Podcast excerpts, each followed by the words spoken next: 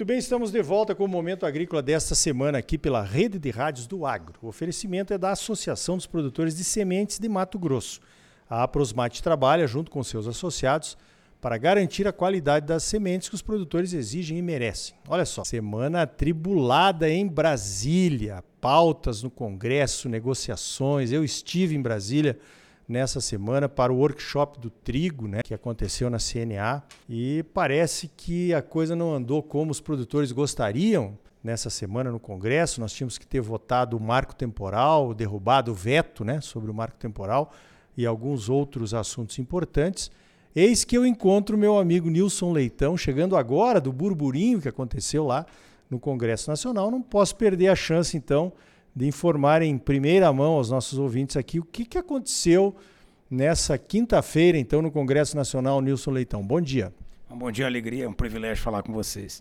Bom, na verdade, o, o, foi uma luta né, da frente parlamentar durante todo esse período, logo após o veto do presidente Lula. É, hoje a regra do veto mudou, então quando há um veto de qualquer projeto, é, tem um prazo para ser votado, senão ele tranca a pauta de todo o Congresso Nacional. E o Congresso Nacional é o, o, o fórum é, que é responsável para votar o orçamento, votar PLNs, onde há remanejamento orçamentário para um final de ano, para poder cobrir aí as despesas, os custeios todos da máquina pública, e tudo isso acaba ficando comprometido se não votar os vetos. Então será votado, com certeza absoluta. Ah, teve, tivemos boas notícias essa semana, que foi a aprovação no, do nosso PL dos defensivos agrícolas, né, do agrotóxico. Então foi aprovado na Comissão de Agricultura, também no Meio Ambiente, e com isso agora vai para plenário, deve ser votado já é, nos próximos dias, é, vai ser pauta já, talvez antes de terminar o mês de novembro poderá ser finalizado isso no Congresso Nacional, é a grande notícia.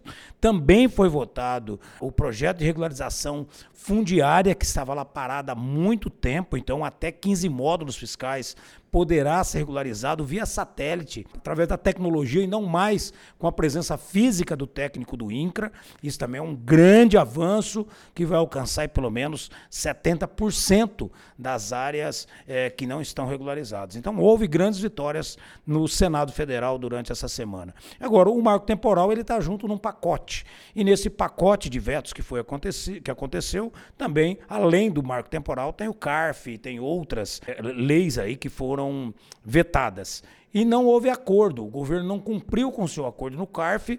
É, o acordo tinha sido feito na semana anterior e o governo não cumpriu. O presidente Arthur Lira decidiu é, não ter, então, o Congresso é, sem esse acordo tiver pleno, porque são muitos vetos para você estar acordado. Mas eu acredito que, no máximo até o final do mês, também teremos aí a votação de todos os vetos e principalmente do marco temporal. Perfeito. Vamos aguardar, né? São assuntos importantes. A gente tem que tem um ritmo no Congresso, tem esses acertos políticos de bastidores que se fazem, negociações. Isso é a democracia, é a política, é assim mesmo, né? Para quem já esperou tantos anos, né, Nilson Leitão? Você que conhece bem, o que, que custa esperar mais alguns dias para derrubar desse veto, então, a termos um marco temporal? Agora, explica um pouquinho para o nosso ouvinte, que talvez não entenda tanto dessa, dessa dinâmica né, do Congresso Nacional. Quando há um veto, ele tem prioridade? Como é que funciona? Por que, que você disse que travou a pauta? O que, que é isso? Travou a pauta no Congresso porque quando não se cumpre o prazo dele ser votado, ele automaticamente não pode ser transposto por nenhum outro tipo de votação dentro do Congresso Nacional. Eu estou falando do Congresso Nacional. Então você tem as votações na Câmara, que é somente dos deputados, no Senado somente dos senadores e no Congresso quando a casa se une para fazer votações, como é o caso de orçamento, de vetos, PLNs e outros temas é, importantes. Então, no Congresso Nacional, o governo fica totalmente impedido de ter qualquer tipo de votação enquanto não votar os vetos que estão lá. Então, ela, é, ela tranca a pauta nesse sentido. Então, se é ruim não ter votado é, o, os vetos do marco temporal, se é ruim para o setor e para a própria frente parlamentar que vem lutando por isso, a partir de agora começa a ficar ruim para o governo. Quem fica de refém da, do prazo é o governo. Se não votar isso, o governo não vai poder votar orçamento para o ano que vem, não vai poder votar os projetos que tem aí os seus manejos e remanejos é, orçamentários. Então eles acabam trancando a pauta contra o governo. Então o governo agora será o maior interessado em colocar em votação os vetos, é, principalmente do marco temporal. Perfeito. Então tá aí o cenário, né? Quer dizer, ou vota ou vota. Essa é a, é a solução. Eu ouvi aí hoje, né, nessas andanças por aqui em Brasília, que talvez essa votação derrubando o veto ficasse para depois da COP, por conta da repercussão, a conferência do clima, né, que vai acontecer lá em Dubai agora no final do mês. Então não tem nada disso, a não ser que o governo resolva parar o país. É, exatamente. A COP é depois do dia 7, né? Então, até lá é uma eternidade para quem está indo no máximo aí até o dia 20, 23 de dezembro, para aprovar inclusive o orçamento. Agora você imagine outros temas que também serão negociados por, por grandes bancadas, como é a Frente Parlamentar da Agropecuária, que não impede é, regimentalmente de votar, mas impede politicamente, por exemplo, a reforma tributária. A frente parlamentar pode falar: olha, eu não vou votar a, a reforma tributária se não votar os vetos do marco temporal. Então tem muito acordo, muita negociação para acontecer, lembrando que tem pouco mais de 20 dias e que não são 20 dias úteis. Né? Temos feriados, temos finais de semana, então são pouquíssimos dias.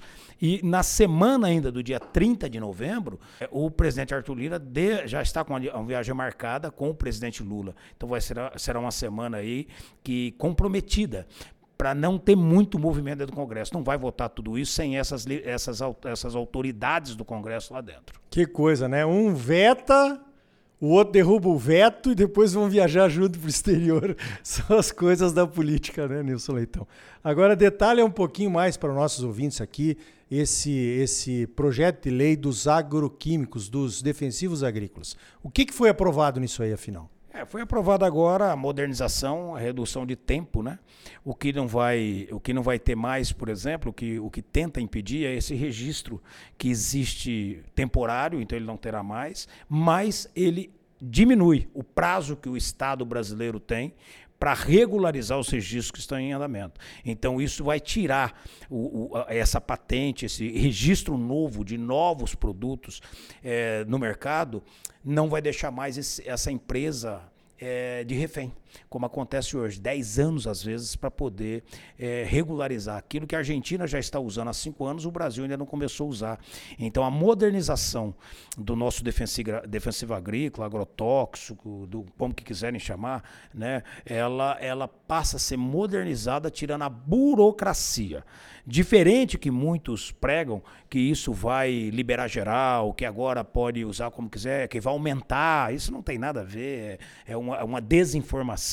O que está regulando é exatamente o calendário, o que está regulando é essa cronologia, é o processo de que está sendo regulado, modernizado e colocando o governo para cumprir prazo que é o que é mais importante. Como não tem prazo, cada um faz no seu tempo. Pra você ter uma ideia, no Paraguai, a agência que regula o registro de novos defensivos é no máximo de um ano, de 10 meses a um ano já está liberado. No Brasil, tem casos de 15 anos, de 18 anos, de 20 anos que ingressaram com pedido de novo regime de modernização, que já não é mais nada moderno.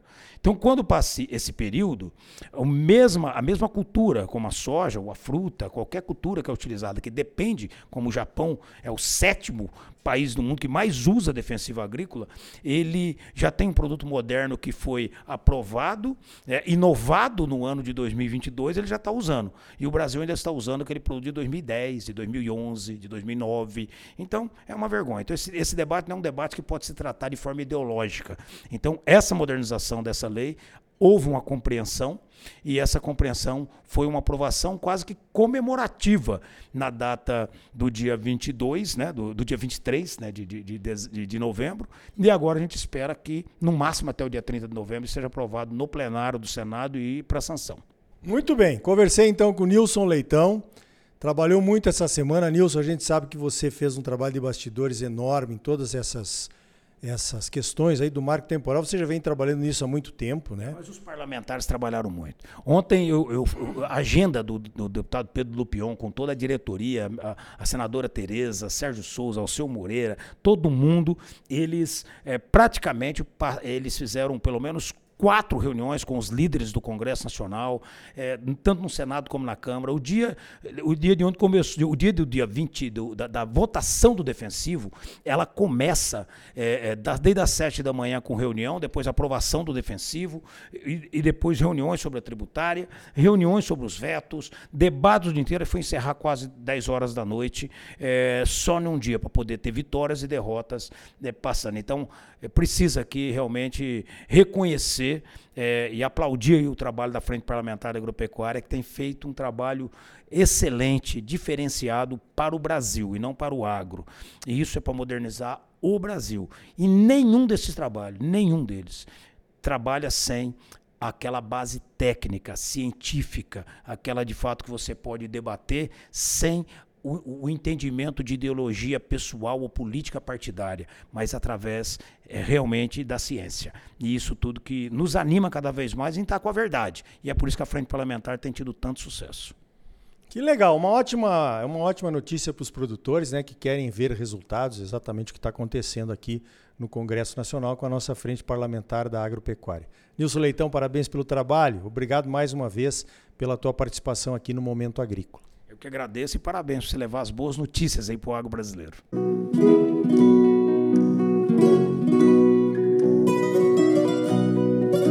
Venha sentir a paz que existe aqui no campo. O ar é puro e a violência não chegou.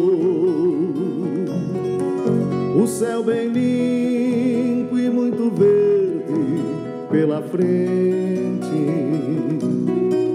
e uma vertente que não se contaminou.